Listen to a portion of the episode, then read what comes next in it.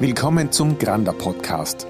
Zum diesjährigen Tag des Wassers blickten wir in einem Stubengespräch im Kitzbühel Country Club auf die traditionsreiche Geschichte des Granda Wassers zurück. Ich bin Bernd Obermeier und führe durch das Gespräch mit Heribert Grander und dem langjährigen Wegbegleiter Johann Granders, Johannes Larch. Wer war Johann Grander? Was war seine Vision? Und was bringt die Zukunft? Wie geht es weiter mit diesem kostbaren Gut? Gehen wir richtig damit um? Muss Wasser geschützt werden? Wir sprechen darüber. Granda. Wasser von Mensch zu Mensch. Wie war denn der, der Punkt, wo du ihn kennengelernt hast oder über welchen Weg hast du ihn kennengelernt? Ja, das war eine spannende Sache, und zwar über die Praxis. Bei uns war in die 80er Jahre ist ja ist ja die Gasleitung durch Tirol gebaut worden. Und da war einer von der Bau, von die Baumeister, war bei uns im Privathaus einquartiert. Das war Polier. Und der hat uns eines Tages erzählt, er hat zu Hause einen Fischteich und der Fischteich hat immer so ein schlechtes Wasser gehabt und dann ist er zu einem Jochberger gefahren, an einem gewissen Grander und der hat ihm dann so ein Real mitgegeben, das hat er dann eingebaut in die Leitung und der Fischteich ist tiptop in Ordnung worden. Wow, hab ich mir gedacht, das ist schon was Spannendes, was der da sagt fahren wir doch einmal hin zu dem Granda. Und dann bin ich mit dem Papa zum Hans gefahren. Äh, er hat uns dann sofort nett aufgenommen, mit einer unglaublichen Herzlichkeit, wie ich das noch selten erlebt habe. Und hat uns dann halt erzählen angefangen über sein Wasser, über seine Ideen, über seine Entdeckungen. Und dann haben wir es irgendwann daheim auch eingebaut, haben nur positive Erfahrungen gemacht. Und dann hat eigentlich das Feuer voll gebrannt, muss man sagen. Dann ist der Kontakt nie mehr abgerissen. Und es ist dann weitergegangen, dass er hat dann auch gesagt, Anfang der, oder Ende der 80er Jahre, Hannes, mit dir werden wir zusammenarbeiten, hat er gesagt. Ach so. Habe mir noch nicht viel gedacht dabei. Mhm. Das fasziniert mich heute noch. Und tatsächlich, und, und einige Jahre später dann, bin ich dann in Jochberg immer in, ins Labor gekommen, bin auch Forschungsleiter geworden und habe einfach dann viele Dinge erfahren dürfen, was sehr, sehr spannend sind bei uns. Aber so habe ich ihn kennengelernt. Mhm. Über die Praxis. Das heißt, du, aber du bist ja äh, ausgebildeter Techniker. Ne? Also ich bin eigentlich ein Techniker. Mhm. Und deshalb war es umso interessanter für mich, weil sowas habe ich natürlich in der Schule oder auf der Universität nicht gehört. Und war umso spannender, weil man doch ein bisschen über den Tellerrand ausblicken muss und der natürlich äh, Sachen gehabt hat und Thesen und Theorien gehabt hat, wo ich sagen muss, ja, Wahnsinn, habe ich noch nie gehört, aber schauen wir so und so. Mhm. Und über die Jahre bin ich einfach draufgekommen, toll, dass man mit so einer, mit so einer Erfindung so tolle Sachen machen kann. Mhm. Was war denn irgendwie ein besonderes Talent von ihm? Naja, besonderes Talent war einfach, wenn ich es jetzt aufs Technische beziehe, dass er sich so in das Wasser einfühlen hat können, beziehungsweise, dass er das Wasser einfach so gut erkannt hat, das Wesen des Wassers. Mhm. Weil das Wesen des Wassers wird heute oft leider auf, auf chemische Stoffe reduziert oder auf andere Sachen reduziert, aber nicht diese Gesamtheit. Er sagt, im Wasser sind Lebewesen drinnen. Im Wasser sind, äh, sind Mineralien drinnen, die gewisse Schwingungen haben. Und durch diese Gesamtheit äh, hat er einfach etwas geschaffen, äh, wo er viel bewirkt hat. Mhm. Ob das beim Trinkwasser war oder im industriellen Bereich, das hat einfach viel bewegt und bewegt da, ohne dass man, wie das am Anfang gesagt habe, oh, ohne dass man schädliche Stoffe einsetzen muss, sondern einfach mit, mit Naturkraft kann ich tolle Sachen bewirken. Mhm. Hat Wasser nicht als H2O bezeichnet. Mhm. Er hat dem Wasser ein, du sagst Wesen, eine Seele gegeben. Mhm. Er hat gesagt, betrachtet es als wie ein Lebewesen. Mhm. Das hat auch, er hat es damals schon gesagt, es hat auch eine Emotion, es, es nimmt Informationen auf und gibt es weiter. Weil das funktioniert ja in unserem Körper ja genau gleich, mhm. diese Weitergabe. Und er hat gesagt, das ist ein, ein wichtiger Effekt. Und wenn man das Wasser als Wesen betrachtet, dann geht man automatisch anders um mhm. damit. Nachher schaut man, dass man es nicht verschwendet. Man schaut, dass man es umgänglich benutzt. Mhm. Ähm, ja, dass man ein bisschen mehr Vorsicht äh, walten lässt mhm. und nicht alles vollpumpt mit Chemie oder rein, eben nur rein technisch sehen. Mhm. Wenn wir jetzt mal, springen wir mal ganz kurz weg von ihm, aber weil es sich mhm. jetzt gerade anbietet, ähm, Wasser, der Stand des Wassers oder der Wasserstand quasi, äh, über die Forschung, über die Wichtigkeit, über die Bedeutung damals und heute. Hat sich da jetzt, hat sich da wirklich dramatisch etwas verändert? Ähm, hat sich weniger verändert? Hat man quasi dem Wasser jetzt, gibt man ihm jetzt mittlerweile mehr Wert, weil man eigentlich mehr wissen könnte?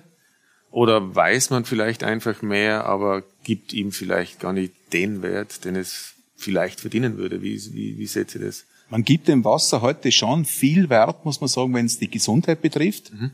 weil man einfach jetzt schon seit langer Zeit, ich sage seit über 20 Jahren, erkennt, wie gut es ist, wenn man viel Wasser trinkt.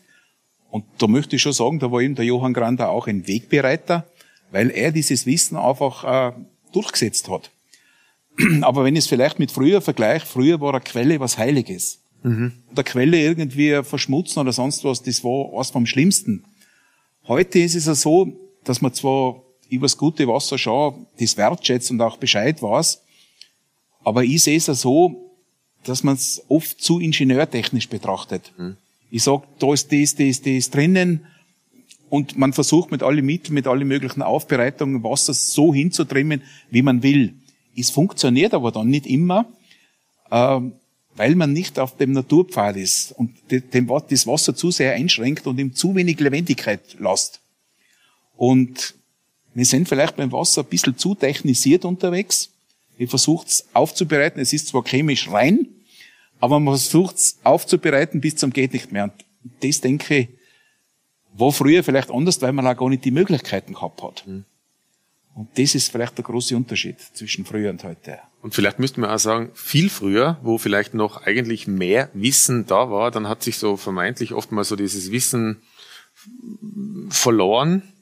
Ja, weil man glaubt es vielleicht oft nicht, die unter Anführungszeichen unsere Vor, Vor, Vor, Vorfahren haben vielleicht noch mehr Wissen über das gehabt, was man heute irgendwie so selbstverständlich bezeichnet. Ich habe zum Beispiel auch einmal gehört, dass, dass, dass das Wasser eine gewisse Energie oder bestätigen oder korrigieren mich bitte, irgendetwas gewinnt, wenn er über sieben Steine oder so etwas rinnt und vorher, wenn das Wasser quasi in einem Plastikrohr wäre, dass es eben genau diese Energie nicht hat oder sowas, nicht? Aber ja. Ist, der, der Spruch war ja, rinnt das Wasser über sieben Steine. Schon, oder? Das mhm. wieder rein. Mhm. Ähm, Heute versucht man ja alles äh, mit Analysen. Also man weiß mhm. viel über das Wasser, mhm. aber nicht über das Wesen des Wassers. Mhm. Das ist das alte Wissen, mhm. wo die geschaut haben ähm, auf bestimmte Konstellationen, also Mondzeichen zum Beispiel. Die haben Schwemmanlagen gehabt. Ähm, die Kieswerke sind rein über die Mondzeiten gelaufen.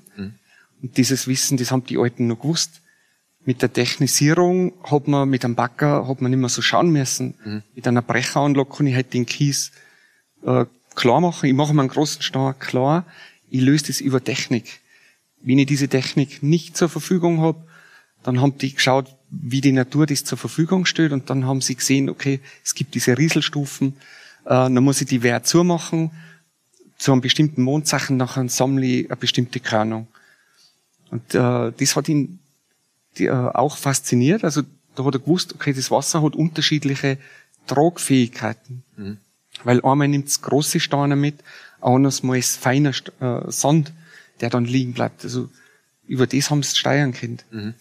Und wir sind jetzt sehr wissenschaftlich, also analytisch mhm. unterwegs, also mit Salingas.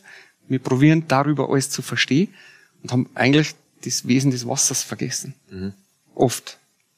Und die Wasserbelebung sitzt genau an dem Punkt durch, dass man diesen Energiegehalt, diese Information äh, dem Wasser wieder zurückgibt, das man ja zuerst ja, außergefiltert hat, zerlegt hat, messen und verwogen hat.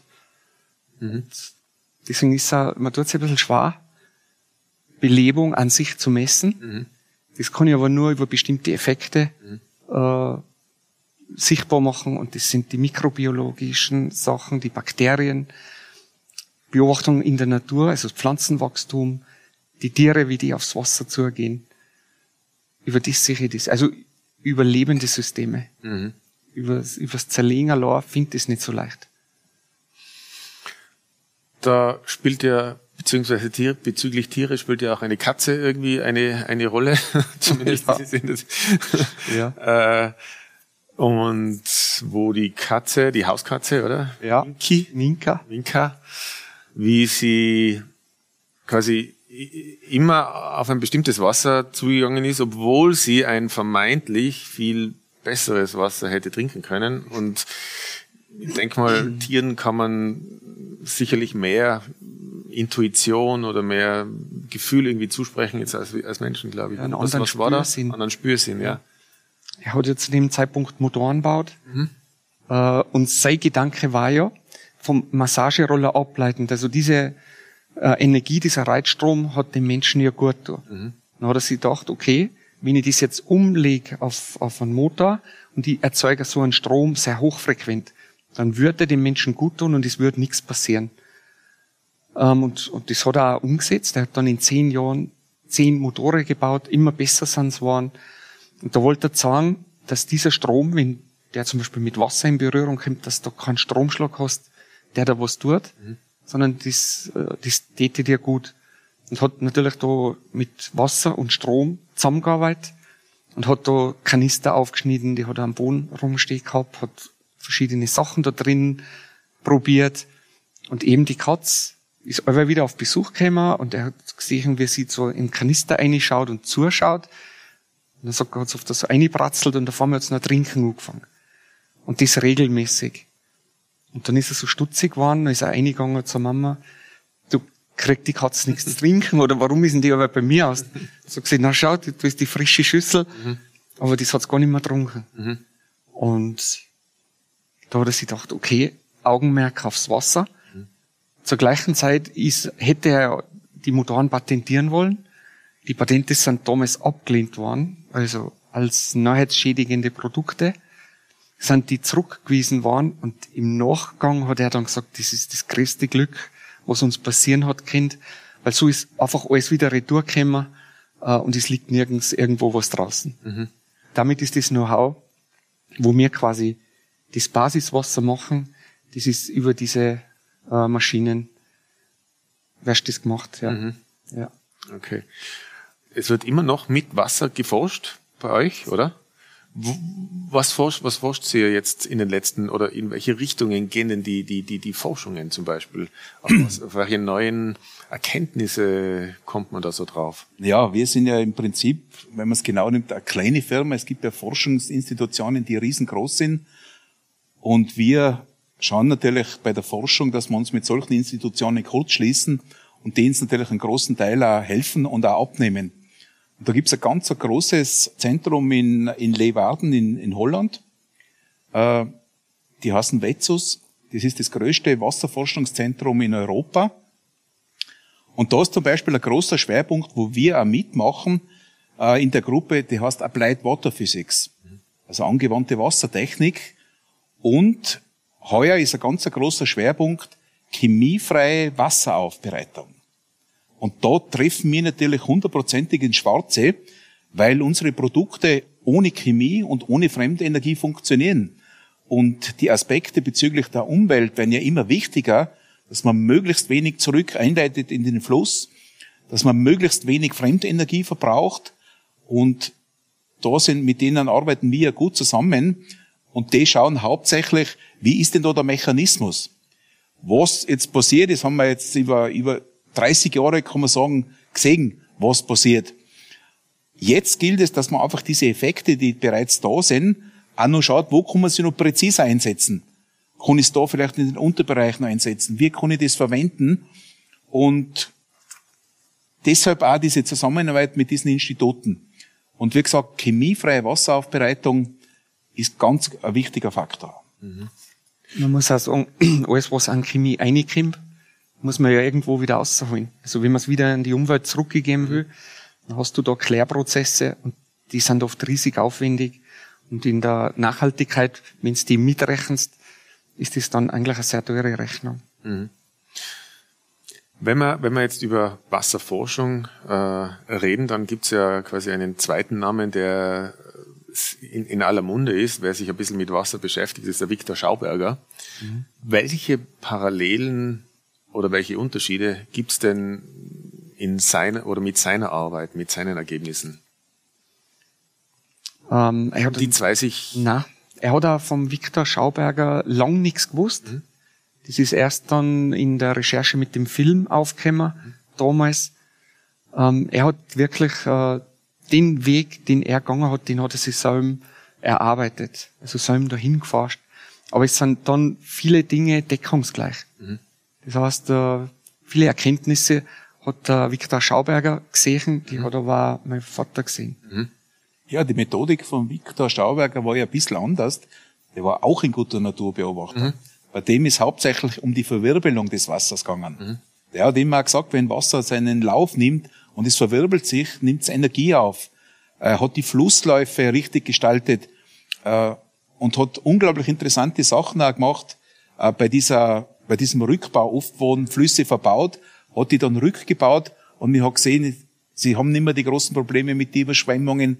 Es gibt wieder Wachstum in der Nähe von diesen Sachen. Aber es ist ein bisschen ein anderes Prinzip, weil der Viktor Schauberger mit mechanischen Sachen gehabt hat. Er hat das Wasser so geleitet, dass eben Wirbel bildet und dadurch eben diese Energien freigibt und auch aufnimmt. Der Johann Grander ist, sage ich jetzt schon, eine weit eine neuere Technologie von dem her gesehen. Der hat es über sein physikalisches Verfahren gemacht, über seine Motoren äh, und hat da das Element Wasser mit diesen Naturenergien in Verbindung gebracht. Das ist jetzt schon wieder ein bisschen eine andere Technik, aber beide wollen sie dem Wasser eben Energie zuführen und es, wie soll man sagen, veredeln. So eine gewisse Veredelung, jetzt sind wir wieder ein bisschen bei der Geschichte von ihm, vielleicht vom Vater, äh, hat er ja dann irgendwie gefunden in diesem äh, Kupferbergwerk, wo er da gesehen hat, dass da aus dem Stollen, aus dem Berg oder hm, aus dem Berg natürlich, aber doch zwischen den Zwischenberg raus äh, das Wasser kommt und das hat er dann, glaube ich, auch gemessen und da war er dann fasziniert davon eigentlich, oder? Das, Das kann man sagen, weil um dieses Wasser herzustellen, hat er sehr sauberes Wasser gebraucht, sehr reines Wasser. Und was ihm ganz wichtig war, das war auch interessant, er wollte immer, dass Wasser keine Radioaktivität drinnen hat.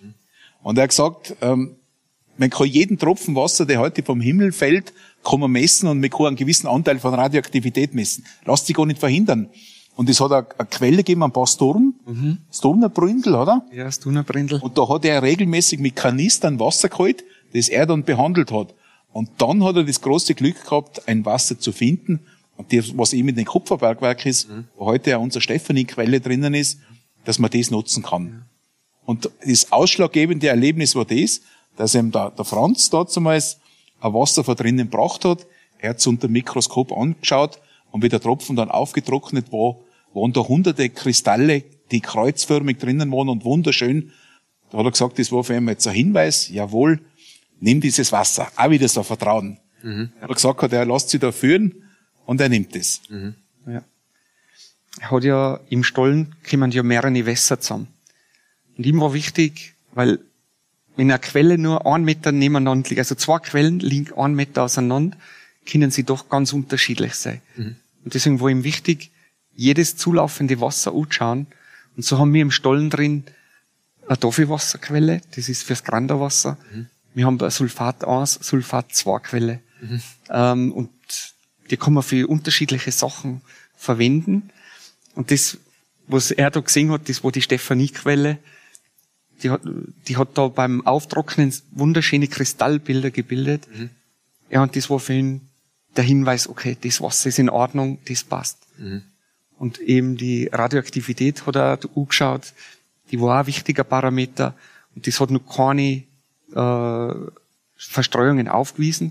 Das heißt, die Quelle hat, äh, ist älter wie 60 Jahre, es ist äh, Tiefenwasser und ist gut, es ist noch nicht umweltbelastet. Das war die Basis, ist eine gute Basis zum Arbeiten. Der Grander Podcast. Abonnieren Sie unseren Kanal und verpassen Sie keine Folge. Alle Informationen auf grander.com.